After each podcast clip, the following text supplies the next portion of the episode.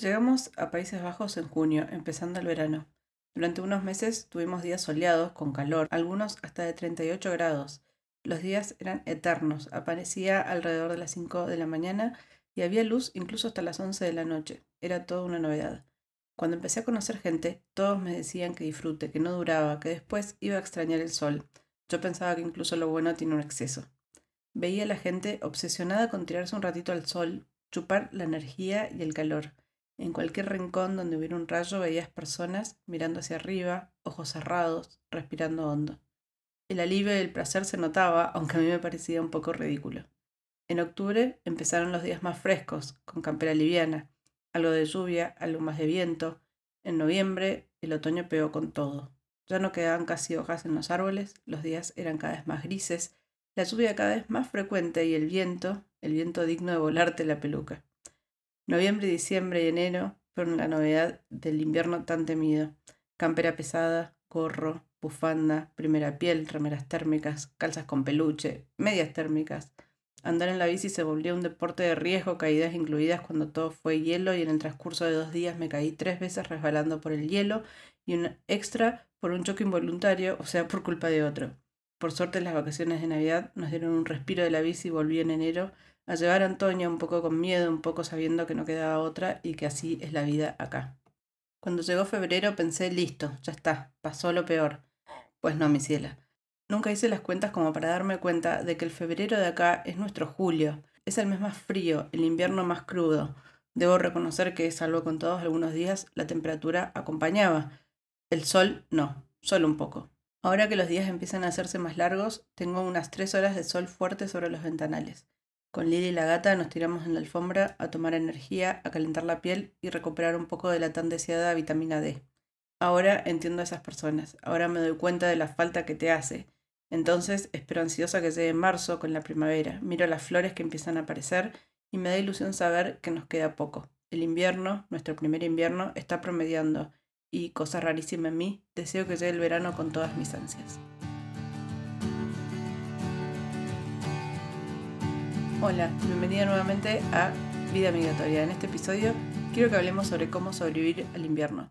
Ese texto que te acabo de leer un poco con vergüenza lo publiqué el año pasado en febrero, cuando ya estábamos terminando el primer invierno nuestro acá. ¿Por qué digo sobrevivir al invierno? Yo vengo de Buenos Aires. Buenos Aires es una ciudad que tiene un clima bastante templado, digamos. En invierno hace un poco de frío, pero tampoco es tanto. Y en verano hace mucho calor.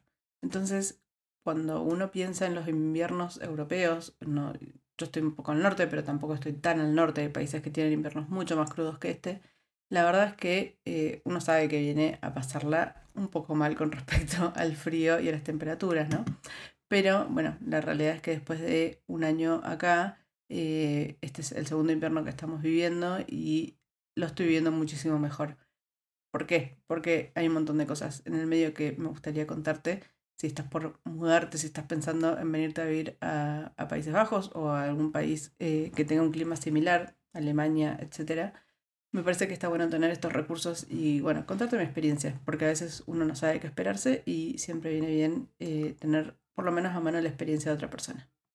Como te decía antes, yo vengo de Buenos Aires. En Buenos Aires el abrigo más fuerte que usaba, yo al menos eh, en invierno, era la típica campera liviana de uniclo, eh, que acá yo la uso en primavera o en verano si es que hace mucho frío a la noche o si no, un momento refresca un poco. Pero la realidad es que eh, una de las primeras cosas que te das cuenta es que necesitas buena ropa que te acompañe, que te ayude y que eh, una vez que estás bien abrigado es mucho más fácil todo lo demás. Antes de vivir en Buenos Aires yo vivía en La Rioja, que en invierno es bastante frío también, tiene como, como temperaturas frescas, más secas, y en verano es bastante caliente nada que ver con las temperaturas de acá. Entonces, cuando uno se muda a un país que, que tiene un clima diferente al que está acostumbrado, entonces, bueno, empezás a probar cosas, empezás a entender cómo se abriga la gente acá, empezás a ver cómo hace la gente también. Eh, y también te acostumbras, tu cuerpo se acostumbra un montón. Nuestros veranos, eh, el primero y el segundo acá fueron muy distintos. Eh, las temperaturas en invierno de, del año pasado y este año las estoy sufriendo, digamos, de una forma distinta y yo no soy una persona muy friolenta, hay que aclararlo. Hay tres puntos claves para mí que tienen que ver con el clima acá, eh, por lo menos en Países Bajos. la lluvia, el viento y el frío. ¿Qué pasa? A veces hay días que tenés más frío y hay días que hay menos frío, hay días que tenés viento y hay días que no hay viento, y hay días que llueve y días que no llueve. Hay varias combinaciones posibles entre estos tres elementos. A veces, de vuelta, hay lluvia y hay viento, a veces hay lluvia y hay frío, a veces hay frío y hay viento, etc. Yo siempre digo que con dos de estos parámetros, digamos, puedo lidiar. Cuando se juntan los tres, esos días son imposibles. O sea, entre la bicicleta, el clima, eh, la energía y demás, realmente se hace muy pesado y se hace difícil. Entonces, nada, hay que también elegir las batallas. El año pasado me caí varias veces de la bicicleta por salir con cualquier clima encima y después entendí que no, que bueno, que también hay colectivos, hay otros recursos por caminando a algunos lugares. Eh, nada, al final empezaba, empecé a, ir a buscar a Titi al colegio eh, caminando y volvíamos en colectivo, cuando iba al colegio que era más lejos. Eh, ahora que estamos más cerca, hay algunos días que voy caminando porque me conviene, porque llueve y en la bicicleta me voy a empapar y no tiene sentido. Entonces, es como que empecé a, elegir mejor cómo moverme cuando tengo que salir en estos días según estas condiciones climáticas, ¿no? Eh, si hay lluvia, si hay viento y si hay frío, condiciona cómo me muevo en la ciudad. Después, por otro lado, también hay eh, recursos que son bastante útiles que tienen que ver con cómo te informas sobre cómo está el clima. Y uno está acostumbrado, o por lo menos yo en Argentina solamente miraba la temperatura, la sensación térmica y, ya. Pero acá hay un par de, mm, aplicaciones que te dicen, por ejemplo, cuándo va a llover y cuánto tiempo va a llover. Entonces, eh, esas aplicaciones, si vos, por ejemplo, estás en un lugar y tenés que salir y ves que está cayendo un torrente de lluvia, eh, podés decir, bueno, en cinco minutos para, espero y, no me mojo. O eh, puedes decir, bueno, va a llover así durante 40 minutos, no puedo esperar 40 minutos, me voy igual y me mojo igual, ¿no? Entonces, eh, tener esas, esas aplicaciones ayuda muchísimo para, para, estar informado y para poder tomar decisiones inteligentes.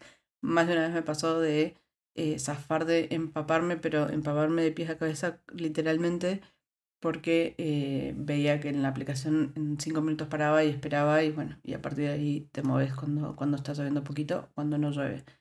También acá entendés que hay varios tipos de lluvia, porque eh, a veces llueve mucho, a veces llueve un poquito, a veces cae algo que no sabes bien qué es, que es como lluvia pero que no moja, entonces eh, eso también condiciona un montón cómo te afecta, digamos. Em, y también hoy, por ejemplo, cayeron cayó cuatro veces una piedrita chiquitita, como si fuera un granizo, pero es una piedra muy chiquitita. Eh, y cayó como si estuviera lloviendo esa piedra, digamos, como muy, muy fuerte. Entonces, eh, nada, hay como distintas formas de lluvia y de agua que te puede caer y que te puede, que te puede mojar o no mojar, digamos, según como sea. Las aplicaciones, estas que, que te decía antes, se llaman, una se llama Drops y la otra se llama Wayne Radar. Ambas funcionan básicamente para lo mismo. Yo uso las dos y a veces miro una, a veces miro la otra, a veces no están de acuerdo entre sí y bueno, ahí te toca jugar un poco con el azar, pero, pero bueno, más o menos en general con eso te vas, te vas regulando, digamos. Otro tema que, tiene que ver con el invierno es que eh, la luz y los días se hacen muy cortos, ¿no? Entonces, no solo hay poco sol porque llueve mucho y, están nublados los días y está muy encapotado todo, sino que aparte tenés pocas horas de luz, de, luz de día, digamos. Eh, en general, en el momento más corto, si no me equivoco, a las tres y media más o menos ya se está haciendo de noche eh, y no amanece hasta las ocho y pico, nueve. Y los, en los momentos más largos tenés días que arrancan a las cuatro y pico de la mañana y hasta las once de la noche tenés luz. Entonces, em, eso también afecta un montón porque psicológicamente no estamos acostumbrados a que sea de noche y sigamos nuestra vida como si nada. Entonces tenés que hacer que tu vida continúe eh, como ignorando un poco lo que te dice el instinto, ¿no? El cuerpo te dice, es de noche, tenés que comer y dormir, y en realidad son las 3 de la tarde y tenés que seguir con tu vida como, como si no pasara nada. Entonces, eh, eso también lleva un tiempo acostumbrarse y lleva, y lleva como un acostumbramiento de la cabeza. Está bien que acá también eh, en invierno hacen un cambio de hora y, los, y mueven los horarios como para aprovechar mejor la luz del sol. Pero bueno, sí es verdad que eh, a las tres y pico, cuatro es de noche. Y bueno, nada, lo que, lo que la noche implica para nosotros, que venimos de países donde los horarios no cambian tanto, eh, no es lo mismo que lo que implica para, por hay gente que vive acá hace años y que está acostumbrada y que nada, hace su vida igual, aunque sean las 4 de la tarde y, y anoche afuera parezca las 10 de la noche, ¿no? Otra cosa que también te recomiendo mucho es tomar vitamina D. La gente local no toma vitamina D porque está acostumbrada a vivir con esta luz y no, no es algo que, consuma normalmente. Sí creo que empiezan a tomar a partir de los 60 y pico como para reforzar, pero para nosotros que venimos de países súper soleados, que estamos acostumbrados a tener mucha vitamina D, eh, te puede afectar un montón eh, no tener tanto consumo de luz solar. Eh, y esto afecta en, en, el ánimo, en tu cuerpo, en las energías que tenés, en un montón de cosas. Hay mucha gente que se siente deprimida, que se bajonea, que le cuesta. También está estudiado que el viento, por ejemplo, afecta muchísimo y especialmente a las mujeres en su estado anímico. Entonces, eh, nada, todo lo que puedas hacer para, para ayudar, digamos, a tu cuerpo y a tu ánimo va a ser un recurso extra que puedes sumar para, para, mejor, para pasar mejor este, este proceso, ¿no? Otro punto que también es importante es la ropa. Es importante que tengas la ropa adecuada. Si me decís qué te, qué te tenés que comprar eh, apenas llegas, no te puedo responder porque en realidad depende muchísimo de cada uno, pero te cuento lo que yo tengo hoy por hoy y lo que yo uso normalmente según la, la temperatura, digamos. En verano, nada, ropa súper tranqui, eh, obviamente. Después, lo que te decía, uso la remera, la, la campera típica de Uniclo, la, la colchonada, digamos. Eh, esa la uso en, en verano, primavera, cuando empieza a hacer un poco más de frío. Después paso a una, una campera intermedia que eh, es corta, no es, no es tan larga eh, y que también es inflada, pero es más abrigada que la, la básica, digamos. Y después cuando ya hace mucho frío, eh, uso una que es también de las típicas infladas, pero larga, que también es de plumas y bueno, tiene capucha. La capucha es fundamental, la usas un montón, la capucha. Y, y, bueno, nada, uso, uso una que es larga, que es la que estoy usando normalmente ahora que estamos en pleno invierno. Tengo una campera que es todavía un poco más eh, abrigada, pero el tema de esa campera es que es, es muy larga, llega casi hasta los tobillos, pero eh, lo que tiene es que es muy pesada. La compré el año pasado y la usé todo el invierno el año pasado y me pesaba muchísimo. Y este año compré esta, esta otra que es mucho más liviana, no es tan abrigada, pero cuando los días están en alrededor de 0 grados está bien.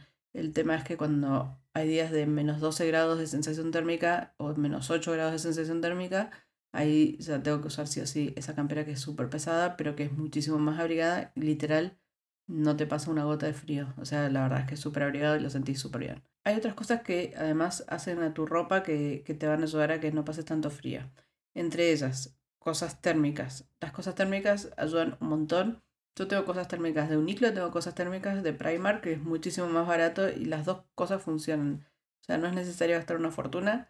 Sí, es verdad que hay cosas que son de mejor calidad o que te van a durar más tiempo, pero la verdad es que yo tengo calzas eh, que tienen como un peluchito adentro que son de Primark y salen 9 euros y funcionan súper bien. Y eh, tengo medias térmicas de Primark que también me funcionaron muy bien, que salen 2 euros. Y tengo medias de Uniqlo que salen 9 euros el par y también son espectaculares. Así que nada, obviamente que cada uno ajusta a su presupuesto y a su gusto. Eh, pero las medias térmicas ayudan un montón. Las calzas debajo de los jeans, el jeans solo en invierno no alcanza. Se te pone duro, se te pone frío y no, no, no sirve. Eh, entonces yo siempre uso una calza con peluche o alguna media gruesa, larga o algún tipo de, de, media, de abrigo extra. Después, eh, en general uso una camiseta térmica, arriba un suéter o algún tipo de abrigo eh, así tipo un buzo o algo así, y arriba la campera. Ni hablar de que a eso le sumo una bufanda, le sumo los guantes que son fundamentales para la bicicleta porque si no se te congelan los dedos, y una gorrita eh, de lana para, para, la cabeza, no solo por la lluvia, sino también por el viento, porque la cabeza eh, perdes mucho frío por ahí, entonces eh, es importante tenerla bien tapada, en las orejas fundamental. La única parte que queda descubierta de mi cuerpo cuando voy en la bicicleta es básicamente de la nariz hasta los ojos, que eh, a veces me tapo la nariz con la bufanda también para que no me, no me pegue y no entre tanto frío en la, en la nariz de golpe. Pero eh, también me pasa que como uso anteojos se me, se me empañan y demás, entonces bueno, nada, es, es como algo que, con lo que tenés que jugar un poco, ¿no? Eh, pero típico que los ojos me lloran cuando voy en la bicicleta porque el, el, frío hace que me lloren los ojos, entonces nada, termino con la cara congelada de la gota que cae, de la lágrima que me congela sobre el cachete y demás. Nada. Lo importante es que la cabeza está tapada, los oídos están tapados, eh, la garganta, toda la parte del pecho está tapado y demás, y está súper abrigado. Entonces, la ropa es súper importante y, es algo que es fundamental cuanto mejor entiendas lo que podés eh, sumar, digamos, a tu vestuario para, para estar mejor, más rápido y menos frío vas a pasar. Y los zapatos, yo el año pasado pasé todo el invierno con zapatillas de lona, aunque parezca mentira, me recagué de frío, perdón la palabra, pero eh, tampoco fue que no pude sobrevivir, con zapatillas de lona. Este año me compré zapatillas de cuero y debo decir que está funcionando mucho mejor que el año pasado. Así que nada, zapatillas de cuero o botas de cuero también. Eh, hay botas que son botas de invierno que, que, también vienen con peluche adentro. Yo no necesito. Eh, y aparte me muero de calor y me sofoco, pero hay gente que sí, que usa botas eh, con, con, mucho abrigo adentro también. Entonces eso también ayuda a que tu cuerpo se mantenga calentito. Ahora, con respecto a la parte de social o psicológica y demás, em, ¿Qué pasa? Cuando empieza a aparecer el invierno y empiezan a hacerse más cortos los días y, demás, lo que pasa es que te dan menos ganas de salir, te dan menos ganas de estar afuera, obviamente. En el verano acá se aprovecha muchísimo el espacio verde y salir y estar afuera y demás. Y en invierno es como que te vas hacia adentro. Uno de los grandes consejos que me dio mi papá cuando nos vinimos a vivir acá fue que buscáramos un departamento donde, o una casa donde estuviéramos cómodos porque en invierno íbamos a pasar mucho tiempo adentro. Y la verdad es que hoy por hoy puedo decir que, que fue uno de los mejores consejos que me dieron eh, porque no, yo no dimensionaba eh, el tiempo que pasas dentro de tu casa cuando, cuando estás en invierno, ¿no? Entonces, si vos le preguntás a la gente que vive acá hace años, en general todos te dicen buscate algún hobby, eh, armate un grupo social, arma, hacer juntadas en casas, eh, nada, viste, buscar algunas actividades que sean internas, obviamente. también debo decir que en Países Bajos en general hay muchos lugares a donde vos podés ir. Sí, hay peloteros gigantes para los chicos, hay, mm, no sé, bibliotecas divinas para ir a leer, hay muchos museos, hay un montón de actividades que puedes hacer que son internas, obviamente. Em, pero también está bueno para mí tener eh, ciertas eh, estructuras o ciertas herramientas dentro de tu casa para hacer para, para pasar el tiempo cuando te quedas encerrado en tu casa por ahí durante un mes llueve y hace frío y hay viento y no tienes ganas de salir. Entonces, tener un buen grupo social, eh, armar juntadas en las casas y compartir esos espacios íntimos, digamos, eh, estar cómodo en tu casa es, es, algo que para mí es re importante. Em, si te gusta hacer cosas manuales, obviamente, cocinar, pintar, lo que se te ocurre, el diamond painting, no sé, cualquier cosa, lo que sea que se te ocurra que, em, que te pueda ayudar a pasar el tiempo cuando estás dentro de tu casa, ¿no? Eh, hay mucha gente que arma rompecabezas, acá venden muchísimos rompecabezas. Eh, también si te gusta la lectura, obviamente, eh, ver películas, bueno, nada, no, no, te voy a decir cómo pasar tu tiempo libre, pero básicamente pensar actividades que sean internas. Y finalmente, fingir demencia y seguir adelante. La verdad es que no queda mucho más que eso es simplemente decir, bueno, nada, hay que pasarlo y hay que vivirlo y pasarlo lo mejor posible, ¿no? Por otro lado, eh, también hay como una cosa medio rara que me lo dijeron cuando llegué, que fue, eh, no te obsesiones por aprovechar el buen clima. ¿A qué se refieren con esto? Que, a veces te pasa que, un día está lindo, lo ves desde, adentro y decís, uy, tendría que estar afuera, pasándola bien, aprovechando que el día está lindo, y en realidad no necesariamente, o sea, es, es también sacarse un poco la presión de esta cosa de tenés que ser feliz, tenés que disfrutar del sol, tenés que salir, tenés que no sé qué. Nada, si no te pinta y no te dan ganas, entregarte el invierno a la yoguineta y a estar trabajando desde tu casa. Y, y nada, ya, ya vendrán momentos para salir, para disfrutar del clima afuera y cuando las cosas estén más lindas, ¿no? Otro consejo que te quiero dar es que aproveches para sumarte a todas las actividades que puedas. ¿En, en qué sentido? No en el sentido de volverte loca, pero sí de que eh, hay muchas cosas que pasan en invierno porque yo creo que justamente como, como es tan crudo y la gente la pasa tan mal, eh, está bueno eh, sumarte a estas cosas que se organizan.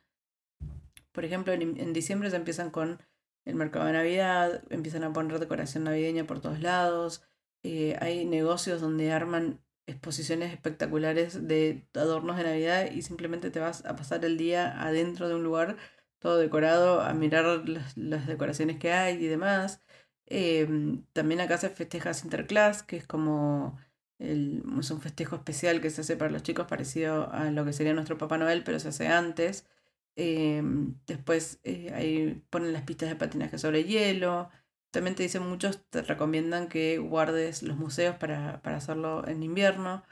Eh, visitar mercados, están los mercados navideños que se hacen todos los años, que van girando por distintas ciudades del país y nada, a mí no me encantan, no me parecen nada del otro mundo, pero en general cuando se hace ese mercado navideño también se hace como una feria en el centro donde hay juegos para los chicos, ahí puedes comer algo distinto, bueno, no sé, como que es una actividad que se hace en la ciudad. Eh, entonces, nada, averiguar qué, qué actividades hay, porque la verdad es que hay un montón de cosas que se organizan y si uno no está metido en el tema, por ahí no se entera. Eh, buscar actividades, planificar y tener más o menos una agenda armada de cosas que, que te gustaría hacer y aprovecharlas cuando el clima está feo, por ejemplo, lo que te decía de los museos, ¿no? Y nada, finalmente también esto que te decía, ¿no? De, de, mantener una buena actitud, de no obsesionarse con el tiempo. Una de las pocas cosas que no podemos manejar es el clima, entonces no tiene mucho sentido volverse loco y estar obsesionado con que está lloviendo. Llega un momento que es inevitable porque si llueve durante un mes y literal llueve durante un mes seguido, durante todos los días llueve en algún momento, eh, y no hay mucho que puedas hacer con eso. O sea, te lo fumas y te lo bancas y seguís adelante o te vas a vivir a otro lado donde el clima sea un poco más amable. Entonces, eh, intentar mantener un poco esto de, del el foco en otro lado, ¿no? Eh, hay, hay, algo por ahí que dice que donde ponemos el foco, eh, todo se, se, agranda, ¿no? Porque estamos obsesionados con mirar eso y como que empezamos a ver mucho más de eso. Entonces, si tu obsesión está puesta en el clima y, de lo único que la es del clima y de lo mal que la pasas por el clima y que bla, bla, bla, obviamente que la vas a pasar peor todavía. Entonces, nada, es, es, inevitable hablar del clima, pero eh, también es, es mejor enfocarse en otra cosa, buscar actividades, buscar hacer cosas que te diviertan, pensar con, con la mente en que dentro de tres meses el clima va a ser mejor y que las cosas, nada, es todo cíclico y todo pasa y chau. Y si no, también hay mucha gente que aprovecha el invierno para irse a lugares cálidos y por eso van, no sé, dos semanas de vacaciones y respiran un poco de, toman sol y, salen un poco del clima de invierno de acá. Bueno, espero que todo esto que te conté te haya servido y si obviamente no estás planeando venirte a vivir a un país con este clima, eh, nada, que por ahí te divierta conocer un poco cómo es la vida con, con un clima mucho más fresco. Eh, yo la verdad es que no lo sufro tanto. Hay momentos en los que sí, que me quiero matar y que digo, basta, necesito salir al sol. Eh, sí, es verdad que ahora veo un poco de sol y, y como que tengo esa cosa de, ¡ah! dame un poco de solcito. pero bueno, nada, lo, lo, lo vivo, digamos, no, no, lo, no lo sufro tanto, ¿no? Eh, pero bueno, si, si vos vivís acá y me querés contar lo que, lo que es el invierno para vos, más que bienvenido, compartir tu experiencia. Y, y si tenés alguna duda, alguna pregunta, lo que quieras decirme, obviamente que más que bienvenida. Mi nombre es Pau Granillo, me puedes encontrar en Instagram como Pau Granillo o me puedes mandar un mail a paula.granillo.gmail.com. Como siempre te digo, si puedes calificar este podcast y compartirlo con alguien a quien le puede interesar, más que bienvenido y nos vemos la próxima semana. Gracias.